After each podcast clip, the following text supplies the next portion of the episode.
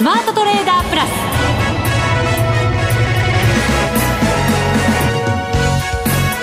全国のリスナーの皆さんこんにちは。内田まさです。この時間はザ・スマートトレーダープラスをお送りしていきます。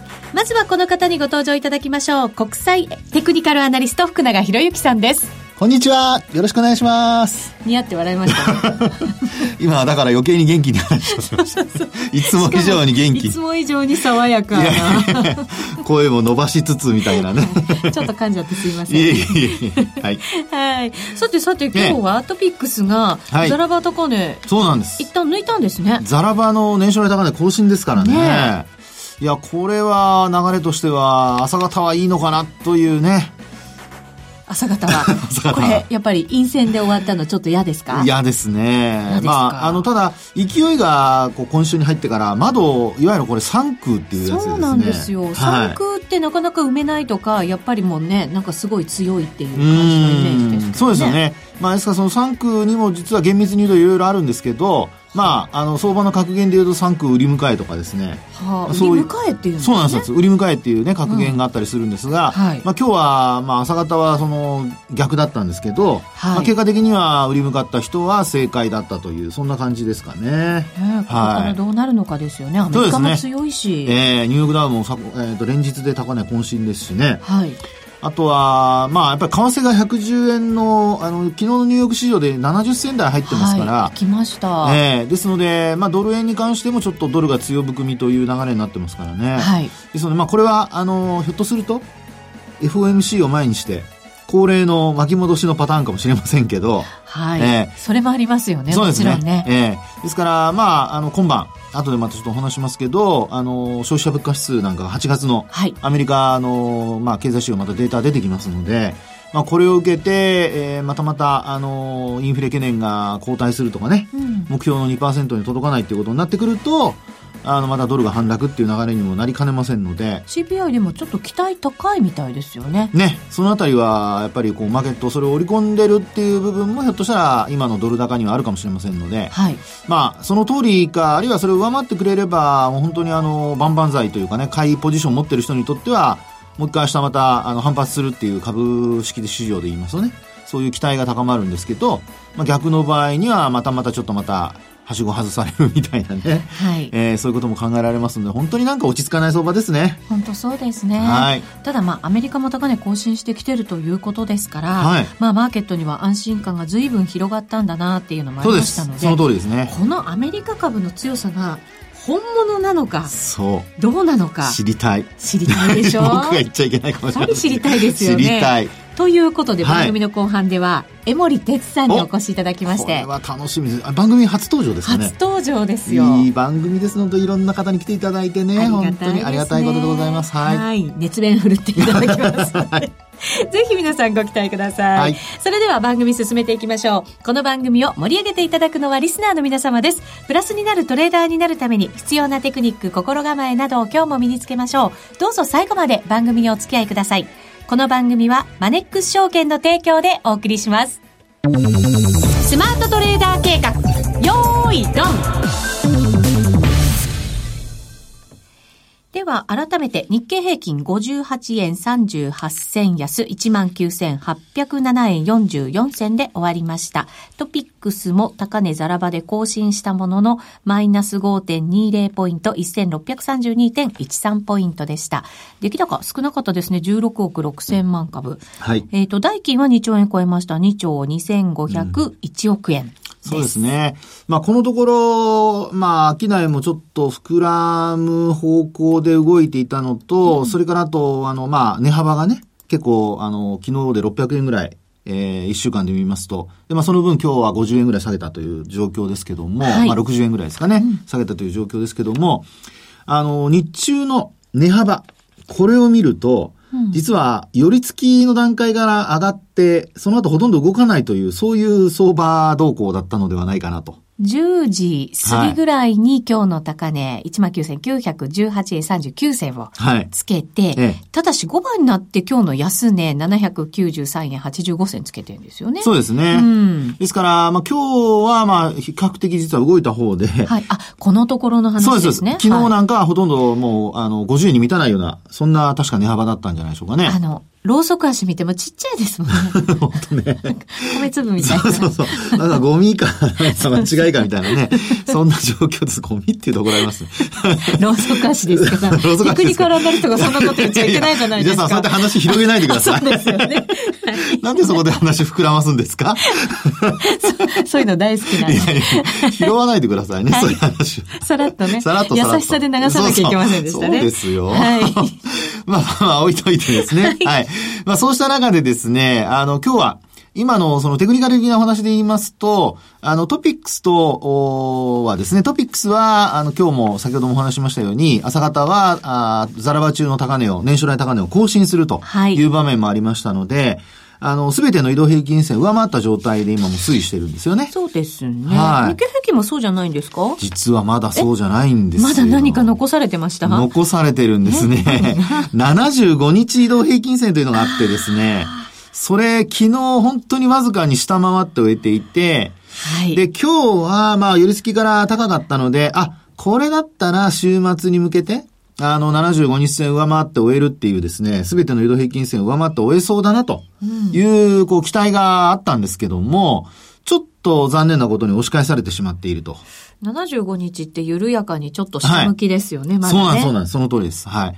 で、あの、だいたい75日移動平均線っていうのは、まあ3ヶ月ちょっとの移動平均線になりますから、はい、まあ3ヶ月前の移動平均、まあ終値でしょうかね。まあそれをこう平均価格としてこうした場合に、3ヶ月間の終値の平均価格をようやく上回ってくるかなっていうところで、ちょっと押し返されたと。はい。はい。で、もう皆さんご存知の通りですね、あの、北朝鮮の、まあ、高官からの声明文が出たりだとか、ちょっとね、なんか怖い内容ですよね。はい、ね、名指しでいろいろと言われたというね。はい、それからあと、もう一つは、やはり、えー、まあ、ミサイルの、今度、発射準備が、えー、整ってるというようなね。そうですね。昨日夕方ぐらいですか、はい、夜ぐらいですかね、入ってきましたよね。そうですね。ニュースがね。はい。ですから、まあその分、朝方ちょっとこう、上昇して始まり、まあ110円台の70銭から50銭ぐらいのところで推移している中で、はい、日経平均株価、まあ、寄り付きはそれほど強くなかったんですけど、まあちょっと安心感で、あの、取引し、えー、まあ始まってから、しばらくしてからこう買いが優勢になるっていう場面だったんですよね。はい。それに追い打ちをかけるように、北朝鮮のそうした交換からの、まあ、声明というのがこう出てですね、で、結果的にはマイナスで終わってしまっていると。でも、はい、このところにしたらその反応は、それほど大きくなくて、はい、そうですね。やっぱり慣れてきて、これ慣れちゃいけないと思うんですけど、うんはい、慣れてきたのかなっていうね、感じもしますしね。そうですよね。で、もう次もし何かあると、やはりもう皆さん、あのね、心配されてると思いますけど、あの、内容次第では、いろいろと、まあ、衝突っていうね、話になりかねないので、はい、まあ、そこがやはり一番、特にこう、日本、このアジア地域は、近いということもあってですね、はい、一番のあの、やっぱり、えー、まあ、先進国の中では、えー、懸念されている国だと。ですから株式市場なかなか、こう、2万円に乗せられないというね。そうですね。そんな感じですよね。アメリカのようにはやっぱりね、ね株価も動いてくれませんよね。そうですね。ですから、あとは、あのー、まあ、この状態でいくとですよ、あのー、まあ、今月、3月期決算企業で言うと、ちょうど中間期の締めの月になりますよね。はい。で、今日がまあ14日、明日15日で、ちょうどまあ半月と。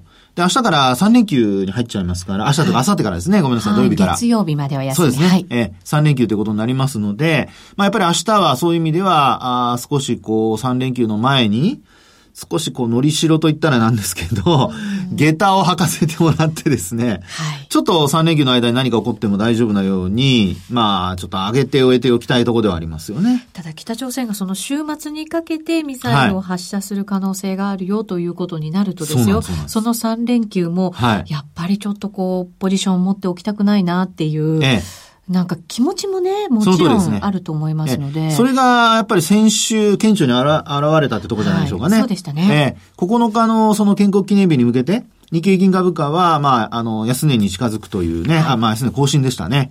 で、8月29日、これはあの、火曜日の朝方早朝に、えー、弾道ミサイルを発射して、で、日本の、まあ、北海道上空を飛んでったっていうね、まあ話ありましたけども、はい、その時の価格をちょっと割り込むという状況まで売られたわけですよね。で、あと為替も107円台に入りましたから、はい、まあそういう意味で言うと、まあそれを、まあ今週も仮に、あの、当てはめてみるとですよ。内田さんの話のように3連休前にポジション持っておきたくないとか、あるいはちょっと売っておきたいっていう人たちは、まあ逆に言うと、やっぱり、あの、売りから入ってくるというね。うん。ええ、でも、為替に関してはなんかそういう動きじゃないですよね。そこなんですドル買ってるっていうそれやっぱ内田さんさすがですね。見てますから。いや、本当ですね。あの、皆さん、えー、まあお話をね、いろいろ今私が話したようなことを、あの、いろんなところで聞かれると思うんですが、そこで、あの、これはこの真面目な話ですけども、マーケットがどんな反応してるか、要するに金融商品によってどういう反応を示してるかっていうところが重要なんですよね。うん、ですから今の内田さんの話のように、えー、あれでもちょっと為替はその時と動きが違いますねと。ですから、まあ、あこう、不安がもっと高まっているのであれば、もうちょっとドル下げてもいいんじゃないのっていう、円買いになってもいいんじゃないのっていうね。うねはい。だって前回は107円に向かって下がっていったわけですから、はいええ、そうですよね。今上がってますもんね。110円のそのミドルまで。ね、そうですよね。はい。ということ考えると、まあ、あのー、えー、実際のその危機的な状況っていうその背景の部分はもう全然わかりませんけども、ただマーケットの反応としてはですね、えー、ドル円を見る限りは、前回ほど、先週末に向けての動きほどは、まあ今のところ、お警戒はしていないと。はい。ということになりますよね。そうですよね。えー逆になんかドル円なんかもしかしたら上昇トレンドなっちゃってるんじゃないの？っていう、ね、本当そうですよね。そんな感じしますよね。えー、ですからやっぱり株式市場、日本国内の、まあ、株っていう、そういう、まあ、あこう、金融商品と、それから一応グローバルで、あの、海外、あるいはアメリカの景況感を見つつというような、あの、ドルで考えた場合には、はい、これだけ異なった動きをしているってことになりますので、まあそういう意味では、あの、若干、まあ仮に何か、あの、不穏な動きがあったとしても、為替市場でドルが強含んでいる間は、まあそれほどね、あの、大きくドカンとこう仮に下げたとしても一時的なもので止まるのではないかということがまあ期待されるっていうところになると思いますけどね。そうですね。はい。しかも先週の場合はそのアメリカの債務上限問題なんかまだまだこう、もやもやしてた時期で、まあ先送りになっただけですけど、ね、はい、あと税制のところのやっぱりね、期待感みたいなものも改めてこう強くなってきたなっていうのもありますしね。確かにね、あの本当にトランプ政権なんか、うん、ちょっとあんまり褒めるっていうわけじゃないですけど、なんかフェニックスですよね。もうダメになるんじゃないかと。もう本当にあの、ちょっと言い過ぎですか？ちょっとかっこよすぎちゃいます。かっこよすぎですかね。いや、というのもね、あの、移民の問題の話で、えー、もう、あの、崩れるのかなとか、あるいはその、周りの、まあ、スタッフがですね、どんどん辞めていくと。そういう中で、トランプさん持つのかなって思っていたのにですよ。はいもう今やね、今回も、こう、税制の話で、なんか逆に自分からね、あの、いろいろ、まあ民主党もね、話を取り入れるとかね。そうなんですよね。超党派でっていうことですからね、はい、税制の方も、ね。ですから、ちょっとね、やっぱりそう考えると本当になんか、あの、打たれ強いと言いますか、こっちの方が当たってますかね。なんかあの、はい、終わってみればですよ、任期終わってみれば、はい、歴代の中で一番しぶとい、ええ、それだ、しぶといだ。内田さんの方がやっぱり、やっぱりあれですね。もう見る目、人見る目ありますね。いやいやいやね。まあ、任期が全うできればということですけど。そうそう。そうなんですよね。はい、まあ、ですから、今のところ、そのアメリカ株と日本株のこの大きな違い、まあ、特に為替のね、動きだけ見ると、あの、円高からこう円安に触れて、まあ、ドル高に触れてですね、その後、こう、結構しっかりしてる流れではあるんですが、まあ、株の方だけがちょっとやっぱりね、上値が重たいっていうところで見ると、えー、そうした、やっぱアメリカ国内の状況を含んでいるか含んでないか。はい、まあ、このあたりがやっぱりニューヨークダウ、それからあとドル円というところに現れてるんでしょうね。本当そうですね。相場って本当日々変わりますし、生き物のようですし、えー、またなんか国際情勢も政治情勢もね、本当に日々変わっていくので、同じことがあったとしてもやっぱり全然違う反応っていうのはね、はい、面白いですよね。先週と今週では違うっていう。まあ、ですのでですね、今晩、あの、消費者物価指数8月の数値が出てきますけど、はい、これ、まあ、内田さんもさっき話ありましたちょっと期待があるということで、ええ、まあ、やっぱり前回の実績よりもですよ、あのー、まあ、前月比で見ると、あの、前回はプラスの0.1%。はい。で、これがプラスの0.3%ということで、ええー、まあ、そうですね、これ、ちょっと大げさに言うと3倍になるす予定なんですよね。0.1%が0.3%ですからね。はい、はい。で、あの、前年比で見ると1.7%が、プラスの1.7がプラスの1.8%。ということで、まあ、あの、前月比で見ても、前年比で見ても、一応、プラス予想。まあ、要は、あの、前回を上回る予想。それから、あと、まあ、コア指数っていうのがありますけど、こちらはですね、実はあの、えっと、前月比で見ると、プラスの0.2%で、前回はまたこれも上回る予想なんですが、うん、あの、前年比で見ると、プラスの1.7からプラスの1.6に、はい。ちょっと低下する見通しなんですね。ちょこっとですけどね。はい。なので、ちょっとですね、このコア指数っていうところで見ると、あの、前年比、まあ、あの、出してる、あの、調査機関によってね、まあ、ば、あの、ばらつきはあるかもしれませんけど、はい、まあ、結果的にその、方向性だけ見れば、えー、どれもですよ。やっぱりあの前回を上回るという見通しが大半なので、はい、まあそういう意味では上回ってくれたら、まあそのまま、あの、やっぱり FOMC に向けてですね、ドルの、まあ買い戻しか買いか、そういったものが続き、あとは、まあ、ニューヨークダウの方もそこで金利が大きく上昇しなければですね、基本的には、やはり、こう、高値圏で推移するというのが期待されそうっていうところじゃないでしょうかね。はい、そうですね。えー、えー、あとは、えー、6、16時半にスイス中銀が政策金利発表したり、はい、あと BOE、イギリス中銀もね。そうですね。BOE もありますね。はい、本時間だと20時ぐらいですね、はい、はい、発表がありますので、ちょっと動く可能性もありますからね。はい、経済指標などそういうものもいろいろ見ながら。そうですね。為替は特にね、動く可能性ありますからね。はい。えー、以上、ここまではスマートトレーダー計画、用意ドンでした。日本株投資をお楽しみの皆様。今、新大統領が誕生し、注目のアメリカへ投資してみませんか？米国株に興味はあるけど、英語だし、知らない企業も多いし、なんだか難しそうだなと思っている方。実はそうではありません。米国株は1株から購入可能。株価は100ドル以下の銘柄が多く、1万円もあれば、あなたもアメリカ企業の株主に。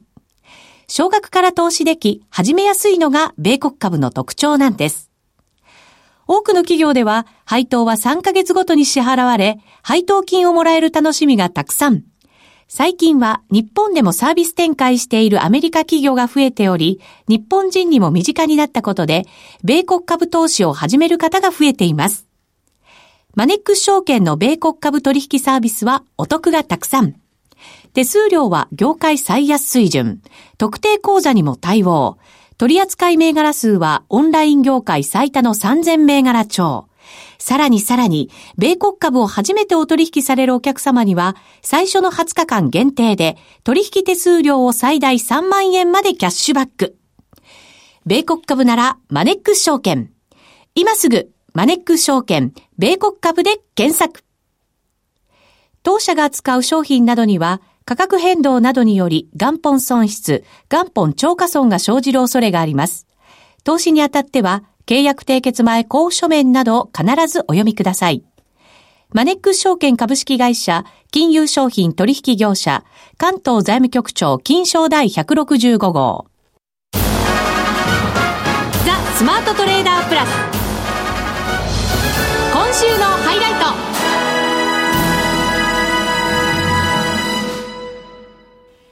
では、今日のゲストご紹介してまいりましょう。はい、ラジオ日経ではおなじみのこの方です。江森哲さんです。よろしくお願いいたします。よろしくお願いします。よろしくお願いします。お越しいただいてありがとうございます。ありがとうございます。番組初登場。はい、初登場でね。ねはい、お待ちしておりました、本当にもう。本当に。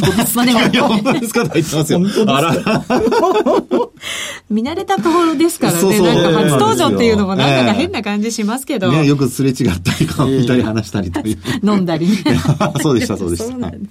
はい。さて今日は江森さんに米株の話していただこうかなと思って。はい。すごい強気だったじゃないですか、江森さん。まあ強気というかね、もうあの、もう最近ですね、なんかこう、悟りを開いたようなな何を、何を言ってるんですか？どう しちゃったんですか、江森さん。なんかいろいろこう研究してると、はい、まあ相場ってこうあの、まあ福永さんもね、藤田さんもそうですけど、毎日こう材料が出てね、はい、こう悩むじゃないですか。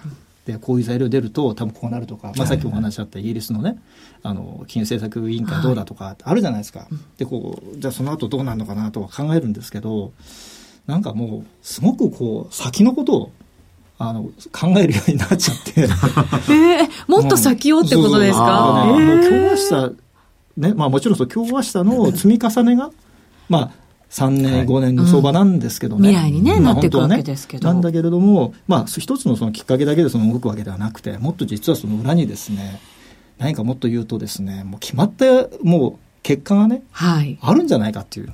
あの、経済サークルとか、うん、ちょっと噛んじゃった。サイクルとか、サイクルね、サークルじゃなくてね、サイクルね。はい。サイクルとか、はいはい、もうなんかそうじゃないですか。はい、長いのとかってね、五十何年とかそういうものだってあるでしょ？うん、そうなんですよね。ねなので、あの、まあ、これ私、まあ、その、こういう市場関係の仕事をして、まあ、結構経つんですが、やっぱりあの、サイクルをね、すごく、まあ、重視するというか、その、各校どういうどれくらいのその期間でどういうことが起きるんだっていうのをですね、できるだけその、まあ、調べるようにして、で、その中でもその一番そのシンプルなものを、まあ、使ってですね、あの、じゃあ今のその市場環境を高めると、その何年後に何が起きそうかなっていうのをこう、まあ、いろんなこう市場で、まあ、やるんですね、まあ、どれぐらいじゃあその今回のその上昇は続きそうかなとか、まあ、今ちょっと円高気味になってますけどもじゃあ円高になった時にはですね過去どれぐらい続いてるのかなとかね。じゃあその時のその下落率がどれぐらいなのかなっていうのもあらかじめ調べておくと、はい、まあ、ある程度その日々の動きにも、まあ、あまりこう惑わされずあの、まあ、夜も寝れませんとかね、いうこともなくなるわけですよ、はい、うん。そういうことをちょっとやっぱり今追求しててですね、はい、まあ、その結果として一つ今、あの、結論めいたものが出てきてるのが、実はそのアメリカ株の強気な見通しっていうことなんですよ。でもですよ、アメリカ株って言ったらサイクル的にはその経済サイクルだったりとか、はい、景気サイクルっていうんですか、とかだってもう本当は頭打ちしてなきゃおかしいような、なん。か長期間にわたってね、いい感じになってるわけじゃないですか。そししたらダメな方向じゃないんですか、うん、アメリカのですね、景気サイクル、まあ、直近でいうとあの3回大きなバブルがあったんですね。まあ、商業不動産バブル、ハイテクバブル、その後にその不動産バブルですね。この3回があって、はい、この3回のですね、え平均的なえー、経済拡大、まあ、要はその GDP の拡大期間ですね、これが95か月なんですよ。95か月、はい、はい。で、今回、今、その、景気拡大、まあ、続いてますが、まあ、直近でいうとあの、アメリカの GDP は6月まで今発表になってますけれども、そこまででいくと96か月なんですよ。もう超えちゃいましたね。まあ、超えてきてるというか、まあ、ほぼ同じになってきてると。ねはい、まあ、ただですね、まあ、さっきお話したその3つのバブル崩壊の中の、えー、と2回目のバブル崩壊、まあ、これはあのハイテクバブルなんですね。はい、で、この時は、えー、120か月、うん、つまり10年間。はい。景気拡大が続いてるんですね。えっ、ー、と、ハイテクバブルが弾けた後？じゃなくて、ハイテクバブルができた。ええ。まあ、要はハイテクバブルでそれが終わったというのが、まあ、120か月だったんですよ。はい。で、今回ですね、まあ、もしそれと同じような期間、景気拡大があるとすると、えー、今ちょうど96か月なんで、あと24か月、あつまり2年ですね。うん、年まあ、ですから2019年の6月ぐらいまで景気拡大が続いてもおかしくないと。いうようなことをちょっと今頭の中に入れながらマーケットを見てるんですよ。まあ、これ比較的私の中で実は短期なんですね、まだね。あ、まだ短期短期短期。2年先を考えても全然短期。もう超短期。ええー、超になっちゃうんですね。その先も考えてらっしゃるんですか？もうその先が実は大事で、えー、あの、ちょっとサイクル的なお話からしちゃうと、アメリカのですね、あの、株価が上がる時のサイクルというのは、非常に長い期間を取ると17年間なんですよ。17年？もちろん17年間上がりっぱなしではないんですね。上がって下がって、そこから上がると。うん、まあ、あの、わかりやすく言うと、最初は8年。はい。で、これは、あの、経験悪くなったところから、その、金利が下がっていく、うん、えー、景気がちょっと落ちていく過程の中で、実は株の方が先上がるんですね。ああ。やっぱり。先行指標みたいに言われますもんね。うん。で、景気、あの、景気が少し上がってくるかなって、金利がちょっと上がってくるかなっていう時に、最初のその8年間が終わるんですよ。はい、で今8年、最初の8年目の、もうほぼ後半というかもう終わりに近づいてきてるかなと。うんうん、まあこれがあと1年とか2年ぐらいかなと。はい、で、それが終わってから、一回多分調整が入るんですね。はい、一時的に。で、そこから9年間。うん、こっちが本茶なんですね。ああ、うん、セカンドステージ。そうそう。で、これで結局足すと19年。で、その後半の9年目っていうのは、本格的に景気が良くなって、さらに、えー、と金利がちゃんと上がっていくと。はい。多分今、あの、金利が、まあ、去年の6月あたりにボトムつけてるんですけどね、グローバル的に。まあ、これ、あの、世界の PMI もそうなんですけど、うん、あの、ちょうどブレクジットの時ですよ。はい。あそこでね、全部実はボトムつけてるんですよ。実は、今考えるとね。はい。うん、じゃあそこから今戻ってきてる過程で、あの、多分長い期間で見たら、まだ本格的に金利が上がり始めたっていう判断まではいかない多分ステージなんでしょうね。うん、上がったようにも見えてきましたけどね。まだ低いじゃないですか。そうなんですよ。こう、また沈んだり上がったり、ね、そうなんですよね。例えば、例えばアメリカの長期金利がこれでもう2.5から、もう本当にその2.6超えて、ちゃんと3%とか入ってくればね、はい、またこう、ああ、上がってきたね、という多分話なんでしょうけど、まだ多分、底打ちはしたけど、本格的に上がってるっていうふうなレベルでは、長期的に見たらないのかもしれない。っていう多分レベルなんですよ、まだ。まだ。うん、あの、さっき言ったそのハイテクバブルの時の景気のサイクルが120ヶ月とおっしゃったじゃないですか。はい、で、今って何かそのバブルに匹敵するような状況なんですか？ちなみにこれはね、あの、サブプライムローンの時もそうでしたけど、わ、うん、かんないんですよね。その渦中にいると、うん、まあ、いろんな話があって、あの、例えば、あの、商業用不動産的なところっていうのも相当高いんですよね、アメリカはね。はい。もう、あの、リーマンショックの前、2007年ぐらいか、の時の水準もはるかに超えちゃってるんで。そうみたいですね。うん、だ住宅不動産、商業不動産の住宅なんかもかなりもう高くなっちゃってるんですね。それをちょっと警戒してて、例えば、あの、一部の、あの地区連銀の総裁なんかは少しやっぱ金利上げて加熱感を抑えなきゃいけないというふうなことをやっぱりおっしゃる方もいるんですよね。はい、ただそれはあのやっぱりやりすぎるとオーバーキルになっちゃうんで、まあ、やっぱり慌ててはできないと。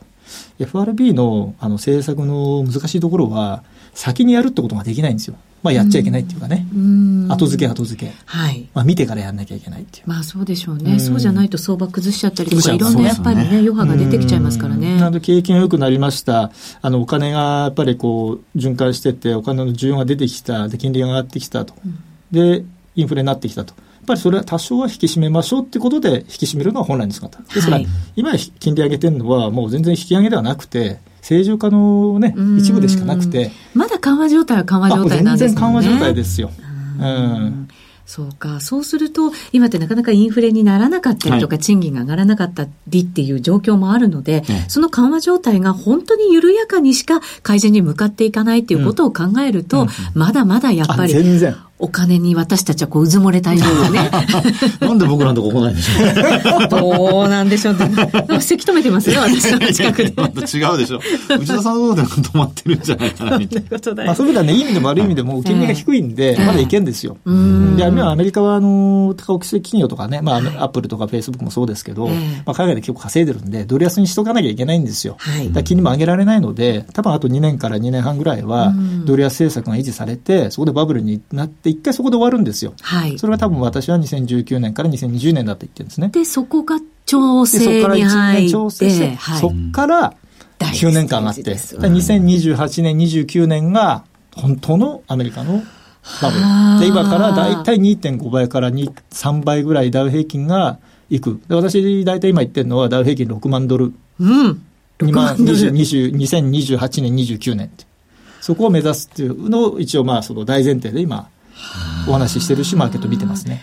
それはね、やっぱり日本株にもちょっと恩恵があってほしいなと思うんですけど、でもやっぱり勢いはね、米国株とやっぱり日本株だと残念ながらやっぱりちょっともしかしたらね。でも日経平均もそれぐらいだったら、まあ、やっぱり4万円っていう数字もね、あると思いますよ。多分あの、今はドル安だけど、本当に上がり始めるとまたドル高になると思いますよ。どっかでは。その時はあの日本株恩恵あると思いますけどね。はい。さて江森さんですが毎月マネックス証券の雇用統計セミナーに登壇されているということでございます来月は10月6日となりますので、はい、ぜひマネックス証券に口座をお持ちの方はご覧いただければなと思います。すね、江森さん今日はありがとうございました。ありがとうございました。またぜひお越しください。さて、そろそろお別れの時間近づいてきました。はい、今日のお相手は、福永博之と、内田まさみでお送りしました。それでは皆さん、また来週この番組はマネックス証券の提供でお送りしました。